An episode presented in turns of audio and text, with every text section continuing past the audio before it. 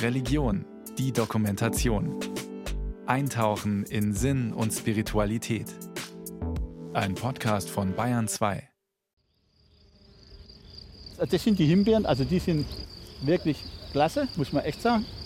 Also schmecken auch toll. Das Beste ist, wenn wir hinstehen und nochmal eine halbe Stunde essen. Ja? Und da haben wir jetzt unsere Tomaten. Der Herr, der hier gerade vor einem mannshohen Himbeerstrauch steht und sich eine dunkelrote Beere in den Mund steckt, heißt Norbert Schmidt. Eigentlich im Ruhestand. Früher Geschäftsführer eines mittelständischen Familienbetriebes im Taubertal. Heute Hobbygärtner und Herr über 800 Quadratmeter Nutzgarten. Wobei. Also, es ist manchmal schon ein bisschen viel, muss man echt sagen. Aber andersrum ist es so, besonders wo ich noch richtig fest in der Firma war, dass wenn du abends heimgekommen bist, dass du dann abschalten konntest. Ne? Und es ist natürlich auch, sagen wir mal, wenn du jetzt ganz ehrlich, wenn du jetzt hingehst und siehst, wie zum Beispiel bei Radieschen ist es natürlich am schönsten, oder auch jetzt am Salat, wie der aufgeht und das macht richtig Spaß. Ne? Also sagen wir, es gibt einem auf jeden Fall sagen wir, eine innere Ruhe. Ja, das muss man so einfach sehen. Wie ich also abends vom Geschäft komme, jetzt ist es nicht mehr ganz so schlimm, aber wenn früher war es dann wirklich so, habe ich kurz was gegessen und dann bin ich bis nachts um 10 im Garten umeinander, ja, bis das Licht so weit war, dass man gesagt hat, jetzt musst du aufhören. Ja? Und da muss ich ehrlicherweise sagen, äh, das war für mich also ganz, ganz wichtig. Ja. Was für Norbert Schmidt Ausgleich nach einem langen Arbeitstag ist, hat Oda Jakobs zum Beruf gemacht. Einen Beruf, auf den sie sich jeden Tag von neuem freut, wie sie sagt. Heute machen wir den Mangold raus. Den haben wir jetzt dreimal beerntet und der geht jetzt langsam in Blüte. Den packen wir jetzt raus und der wird dann neu eingepflanzt. Und heute werden wir nochmal die Tomaten ein bisschen hochbinden oder hochdrehen, dann ein bisschen Unkraut jäten. Also man hat immer irgendwas zu tun. Also da wird es einem nie langweilig. also man muss immer mal wieder ausgeizen hier bei den Tomaten und die müssen dann halt immer wieder gedreht werden. Die junge, zarte Frau mit den dunklen Haaren, die hier gerade vor einem von Dutzenden Tomatenpflänzchen in einem Folientunnel kniet, heißt Oda Jakobs. 30 Jahre alt, studierte Archäologin, jetzt Gärtnerin, Quereinsteigerin. Etwa 30 Kunden und Kundinnen versorgt sie mit ihren Biokisten also mit dem Ertrag dessen, was sie und ihr Partner und Arbeitskollege Tobias Kurczyk seit diesem Jahr auf einem Hofgut bei Tutzing gesät, gepflanzt und geerntet haben. Wir haben jetzt hier zum Beispiel Borretsch, das ist ja, nennt man auch Gurkenkraut, das kann man auch essen. Dann haben wir überall Ringelblumen, Kornblumen, ähm, dann verschiedene Kräuter. Zum Beispiel den Dill haben wir angepflanzt, den haben wir jetzt ausblühen lassen, weil der eben auch Insekten anzieht und einfach total schön aussieht. Und dann haben wir eben überall so ein bisschen Salbei, Melisse, Oregano gepflanzt und dazwischen dann immer wieder die Kulturen. Also das ist jetzt schon die zweite Belegung, da ist jetzt Kohl drauf. Davor war da, glaube ich, Fenchel. Dazu verschiedene Salate. Weißkohl, Kohlrabi, Zucchini, Gurken und natürlich ihr Lieblingsgemüse, die Tomaten. Ja, man kriegt ein ganz anderes Verständnis für und weiß auch halt, wie viel daran hängt. Also ja, das, das, ist auch mit ja, den Lebensmitteln total schön, weil ich meine, wir arbeiten jetzt jeden Tag hier mit dem Gemüse oder mit den Tieren und da lernt man das ganz anders zu schätzen. Wenn ich hier jetzt eine Gurke ernte, und daraus einen Salat mache mit meinem eigenen Salat und jetzt kommen dann bald die Tomaten. Also da freut man sich wie ein kleines Kind, wenn man dann endlich die erste rote Tomate in der Hand hält und ja weiß halt auch, wie viel dahinter steckt, wie lange das braucht. Das weiß ja der normale Verbraucher meistens gar nicht, wie lang wirklich dieser Weg ist, bis diese Tomate dann mal reif ist. Und ja, das finden wir halt auch super toll, dass man dann einfach in den Garten gehen kann, man kann sich sein frisches Gemüse ernten und weiß, wie viel Arbeit dahinter steckt und äh, schätzt es dann ganz anders wert und freut sich einfach jeden Tag darüber. Oda Jakobs ist auf einem Bauernhof mit biologisch dynamischer Landwirtschaft in der Nähe von Passau groß geworden. Sie hat einen Bezug zur Natur.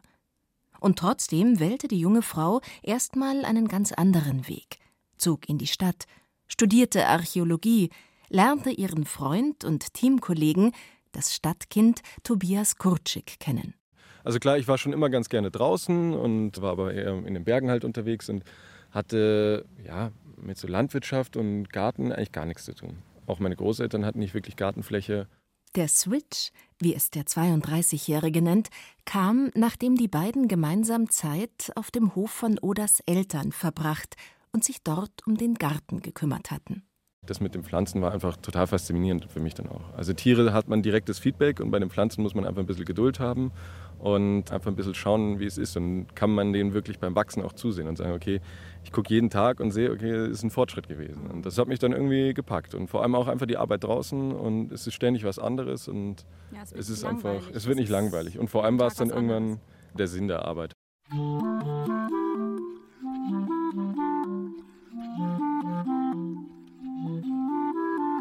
Gärtnern tut gut. Gärtnern ist Balsam für die Seele. Was nach einer Binsenweisheit klingt, ist inzwischen auch wissenschaftlich erwiesen. Klar, Bewegung, frische Luft, Sonnenlicht und am Ende vielleicht sogar noch ein gesundes Essen, das alles mag der Gesundheit zuträglich sein. Beim Gärtnern wirken aber auch noch andere Faktoren, sagt die britische Psychiaterin und Psychotherapeutin Sue Stuart Smith, die ihre Leidenschaft fürs Gärtnern durch ihren Mann, einen Landschaftsarchitekten, entdeckt hat. I think the caring relationship in gardening is crucial. Fundamentally, a garden is a cared for space. Ich denke, ein entscheidender Faktor beim Gärtnern ist das sich kümmern, die Sorge. Wir leben in einer Welt, in der wir Sorgetätigkeiten abwerten. Wir halten sie nicht für gute Tätigkeiten. Wir leben in einer sehr materiell geprägten Kultur, in der wir eher Dinge ersetzen oder neu kaufen würden, denn sie zu reparieren. Beim Gärtnern aber steht das Kümmern im Zentrum. Denn wer seinen Garten nicht hegt und nicht pflegt, nicht jätet und gießt, der wird auch wenig ernten. Dieses Kümmern und dieses Sorgen aber macht sich nicht nur im Ertrag bemerkbar. Hirnphysiologisch gesehen fährt der passionierte Gärtner schon vorher eine Ernte ein. Denn egal, ob es um Geranien auf dem Balkon, ein Basilikumtöpfchen auf dem Fensterbrett oder einen 800 Quadratmeter großen Nutzgarten geht, wie ihn Norbert Schmidt im Taubertal pflegt, wer sich für etwas zuständig fühlt, dem geht es besser.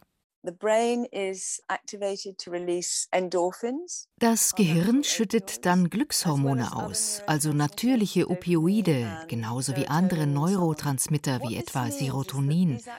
Also dieses meditative Kümmern, diese Achtsamkeit beim Gärtnern ist quasi ein Booster für unsere Stimmung und unser Energielevel und das Gefühl der Freude, das damit einhergeht.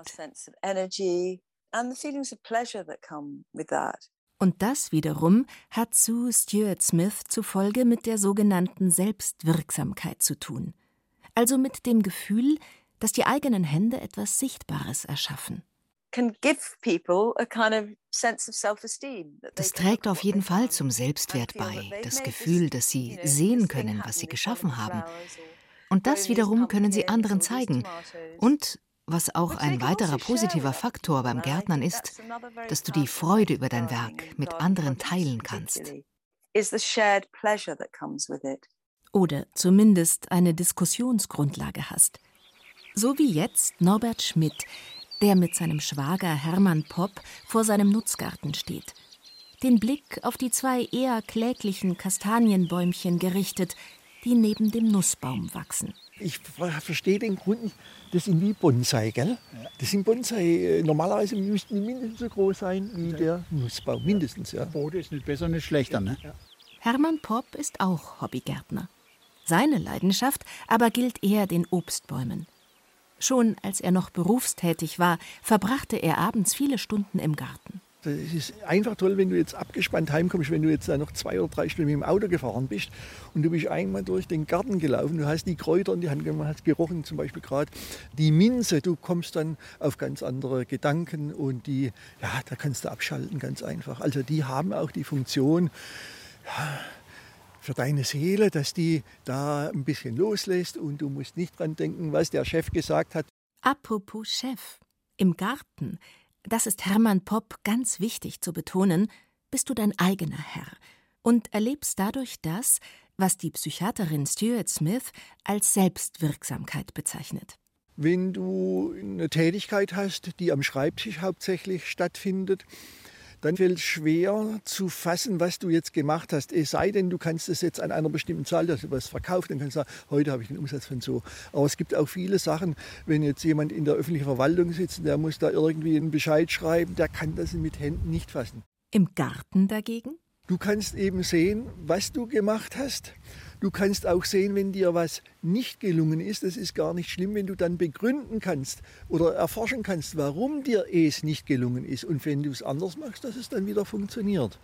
Und das ist eigentlich das Interessante. Du kannst kreativ sein. Du stehst auch nicht unter einem Zwang, bestimmte Zahlen vorlegen zu müssen.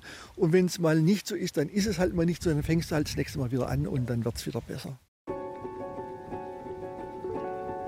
Denn auch das ist Gartentherapeuten zufolge eine ganz wesentliche Erkenntnis des Gärtnerns. Nach jedem Herbst kommt ein Winter. Und dann aber auch wieder ein neuer Frühling. Nichts ist für immer verloren. Aber alles ändert sich. Und alles im Leben passiert zu seiner Zeit. Because of the internet, Wegen des Internets und weil wir in einer Kultur leben, in der sehr viele Dinge gleichzeitig und sofort verfügbar sind, haben wir den Bezug zur Natur und zum Leben, das ja eigentlich nicht linear, sondern eher zirkulär organisiert ist, im Jahresverlauf verloren. Dabei zeige gerade diese Zirkularität, nach jeder missglückten Ernte gibt es ein neues Frühjahr mit einer neuen Chance – und daraus könne man auch etwas für den Umgang mit großen Lebensthemen wie Veränderung, Verlust, Trauer, Krankheit oder Tod lernen. Ich denke, wir verinnerlichen dadurch etwas über die Grundgesetze der Natur, also von Tod und Verfall. Das kann ein sehr hilfreicher Weg sein, die Realität des Todes zu akzeptieren, aber auf der anderen Seite entsteht in einem Garten immer auch neues Leben, und so ist das eine sehr nette Art, beiden Realitäten, Tod und Leben, ins Auge zu blicken.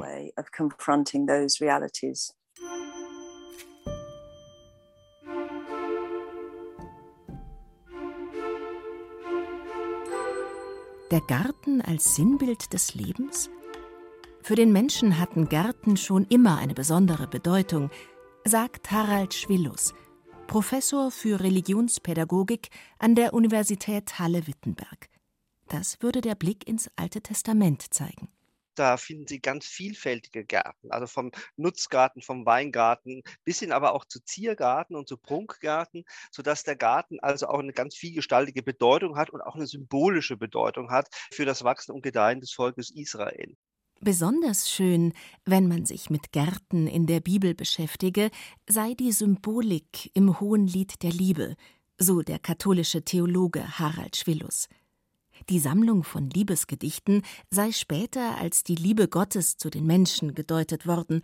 In den Metaphern üppigster Gartenpracht aber schwingt durchaus eine gehörige Portion Erotik mit. Mein Freund ist mir ein Büschel Myrrhen, das zwischen meinen Brüsten ruht. Wie eine Rose unter den Dornen, so ist meine Freundin unter den Mädchen. Wie ein Apfelbaum unter den Bäumen des Waldes, so ist mein Freund unter den Jünglingen. Unter seinem Schatten zu sitzen begehre ich, und seine Frucht ist meinem Gaumen süß. Ein verschlossener Garten bist du, meine Schwester, liebe Braut. Ein verschlossener Garten, ein versiegelter Born. Du bist wie ein Lustgarten von Granatäpfeln mit edlen Früchten, Zyperblumen mit Narden, Narde und Safran, Kalmus und Zimt, mit allerlei Weihrauchsträuchern, Myrrhe und Aloe, mit allen feinen Gewürzen.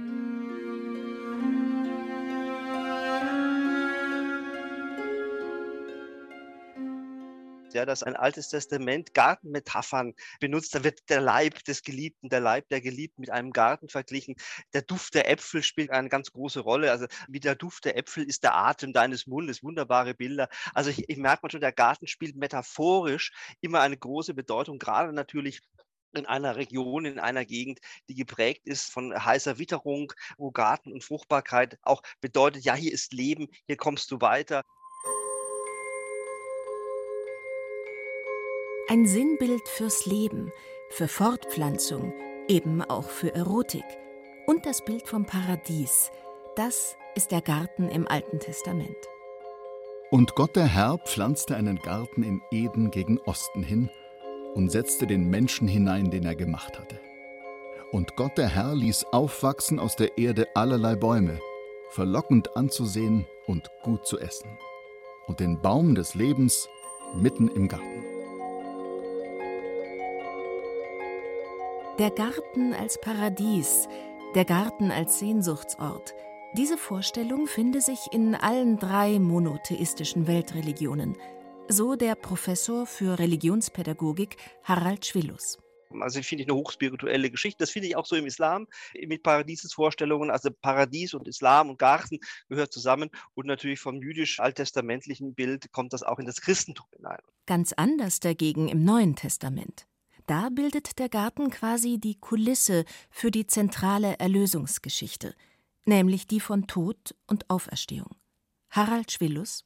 Da ist ein Garten vorneweg, das ist der Garten Gethsemane. Jesus geht zum Beten hinein Dort wird er verhaftet und am Ende ist der Garten des Grabes, in das er hineingelegt wird, als ein Gartengrab. Dort erscheint er als Gärtner, zumindest meint Maria von Magdala so, dass sie den Gärtner sieht nach der Auferstehung seiner Jüngerin. Und das ist insofern auch theologisch ganz spannend, weil eigentlich in der antiken Tradition das Gartengrab ein Grab ist, das für hochgestellte Persönlichkeiten gedacht ist, näherhin Könige und Fürsten. Und damit haben sie natürlich gewissermaßen eine Botschaft damit hineinverpackt. Also wer in einem Garten begraben wird, der muss etwas ganz Besonderes sein. Der Garten also als ein Ort, der das Leben in all seinen Facetten widerspiegelt. Vielleicht waren Gärten deshalb schon immer ein Anker in Krisenzeiten? Sue Stuart Smith sagt, ein Garten gibt Sicherheit, weil es in der Regel ein umschlossener Ort ist, an dem du geschützt, aber nicht allein bist. Denn du bist umgeben von Leben. Außerdem würde ein Garten Hoffnung geben, denn nur wer eine Ahnung von der Zukunft habe, wer die Hoffnung habe, dass der Samen aufgehen kann, der würde auch säen. Es kann uns helfen, an eine Zukunft zu glauben, wenn wir mit unseren Händen in der Erde wühlen, wenn wir Samen aussäen, wenn wir Bäume pflanzen. Einer der stärksten Faktoren, warum Gärtnern so gut tut, ist der Blick in die Zukunft. Und diese Orientierung hin in Richtung einer Zukunft mag ablenken von widrigen aktuellen Umständen, aber vielleicht auch Zuversicht spenden. So hätten beispielsweise Soldaten im Ersten Weltkrieg an der Westfront Blumen gepflanzt. Die Samen ließen sie sich aus der Heimat schicken. Und auch zu Beginn der Pandemie stand das Gärtnern hoch im Kurs, und zwar nicht ohne Grund, wie einige Studien nahelegen. So fühlten sich Gartenbesitzer einer Umfrage der Hochschule Geisenheim zufolge im ersten Lockdown zufriedener als Menschen ohne Garten. Und einer Umfrage der Universität Vermont zufolge trug die durch die Pandemie gestiegene Beschäftigung mit Garten und Natur zu mehr Identitätsgefühl bei. Und bereits 2004 zeigten Psychologen aus Kalifornien einen Zusammenhang zwischen Selbstwert, Selbstwirksamkeitserleben akademischer Leistung und Gärtnern. Die Studierenden, die 16 Wochen lang im Garten aktiv waren, fühlten sich selbstwirksamer, hatten einen höheren Selbstwert und sogar bessere Leistungen an der Universität als die Gruppe, die nicht im Garten gewerkelt hatte.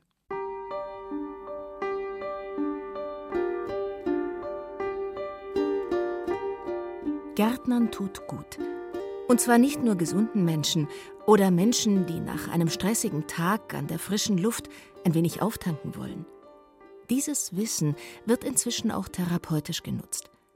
So hat die IKK Klassik als erste Krankenkasse die Wirksamkeit von Gartentherapie bei Menschen mit Demenz untersucht und fördert inzwischen entsprechende Weiterbildungen für Altenpfleger und Altenpflegerinnen – wie Andreas Niepel von der Internationalen Gesellschaft für Gartentherapie e.V. erklärt. Er selbst arbeitet in einer Reha-Einrichtung. Ich arbeite ja mit Schlaganfallpatienten, sodass wir zum Beispiel gucken können, kann jemand seine beiden Körperseiten gut einsetzen, kann jemand seinen Rumpf stabilisieren, kann jemand versuchen ins Stehen zu kommen, also rein körperliche, aber eben auch, indem wir gucken, was bedeuten bestimmte Dinge des Gärtners eigentlich auch für die psychische Gesundheit. So hat er schon erlebt, dass bei manchen Patienten die Aussicht, raus in den Garten zu dürfen, fast körperliche Wunder vollbrachte. In solchen Fällen könne die Gartentherapie den Grundstein für weiterführende Behandlungen legen. Die Menschen verlieren viel an Autonomie, wenn sie plötzlich in eine Psychiatrie eingewiesen werden oder wenn sie auf geschützten Bereichen behandelt werden. Die Menschen verlieren viel von ihrem sozialen Netz, wenn sie plötzlich in eine Einrichtung müssen. Die Menschen verlieren viel an Identität. Die Menschen verlieren viel an so etwas wie Selbstwerterhöhung. Plötzlich geht es um die eigenen Störungen und nicht mehr um das, was ich im Leben erreicht habe und so weiter. Das heißt, wir greifen viele psychische Grundbedürfnisse natürlich an. Und da ist es natürlich wichtig, dass wir schauen, okay, was können wir denn machen, um hier ausgleichend zu sein? Und das ist genauso wichtig wie die Arbeit an der Störung selber. Ob es um Menschen mit Demenz, Depressionen oder nach einer traumatischen Erfahrung geht, oft erleben sie, so erzählt es der Gartentherapeut, dass nur noch die Krankheit in ihnen gesehen wird und nicht mehr das, was sie vielleicht auch ausmacht. Bei der Gartenarbeit würden sie dann erleben, dass sie doch noch etwas können. Und wenn wir von Menschen mit, sagen wir mal, psychischen Problemen reden, dann gibt es immer so die Ansätze, dass man einerseits erstmal natürlich versucht, einen Menschen zu stabilisieren, ihm das Gefühl von Sicherheit und von Ordnung zu geben.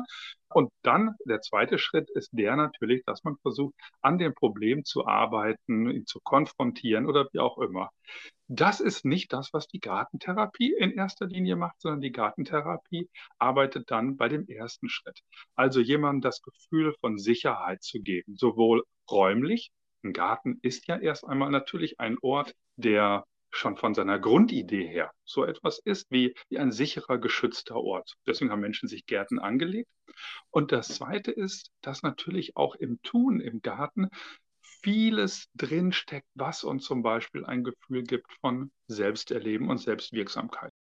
Und dennoch, ein Garten führt auch immer die Grenzen der eigenen Schaffenskraft, die Grenzen der Machbarkeit vor Augen. Andreas Niepel erinnert sich beispielsweise an die Arbeit mit jungen Menschen, die beim Gärtnern erstmals mit dem eigenen Scheitern konfrontiert wurden. Als er sagte, dass vielleicht nicht alle der selbstgezogenen Setzlinge, möglicherweise sogar gar keiner etwas wird, waren sie absolut entsetzt.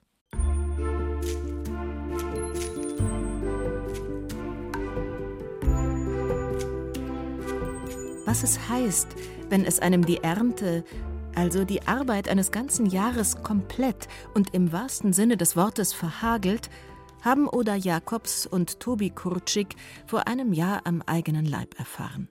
Ja, das war wirklich schlimm. Also da habe ich schon kurz mal gezweifelt, weil es war letztes Jahr insgesamt ein schlechtes Anbaujahr, weil es sehr lange kalt war.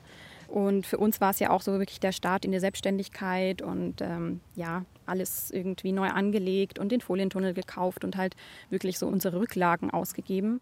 Und dann, innerhalb weniger Stunden, alles dahin, vom Hagel zerstört. Aber da weiß man dann wieder, dass man eigentlich nur so klein ist und dass die Natur das, das letzte Wort hat. Und ähm, das muss man einfach akzeptieren. So ist es. Also ich habe das abgehakt und habe gesagt, ja gut, dann muss man wieder weitermachen. Das, das passiert schon mal. Eine Lokalzeitung berichtete über ihren Verlust. Daraufhin meldete sich ein Mann bei ihnen. Er habe einen Gutshof bei Tutzing gekauft, den er auf Vordermann bringen möchte und für den er noch Gärtner suche, in Festanstellung. Ein Hof, auf dem noch viel im Entstehen und Werden ist, auf dem die beiden in diesem Frühling neu gesät und gepflanzt haben, auf dem sie jetzt, in diesem Jahr zum ersten Mal, die Gemüsekisten für ihre Genossenschaftsmitglieder füllen und wo Oda Jakobs auch ein bisschen ihre Seele auftankt. Also bei mir ist es so, wenn ich aufwache, ich freue mich einfach direkt auf die Arbeit. Das hatte ich vorher so ja nicht. In meinem Studium war ich manchmal echt ein bisschen deprimiert, weil ich immer nicht so den Sinn dahinter gesehen habe.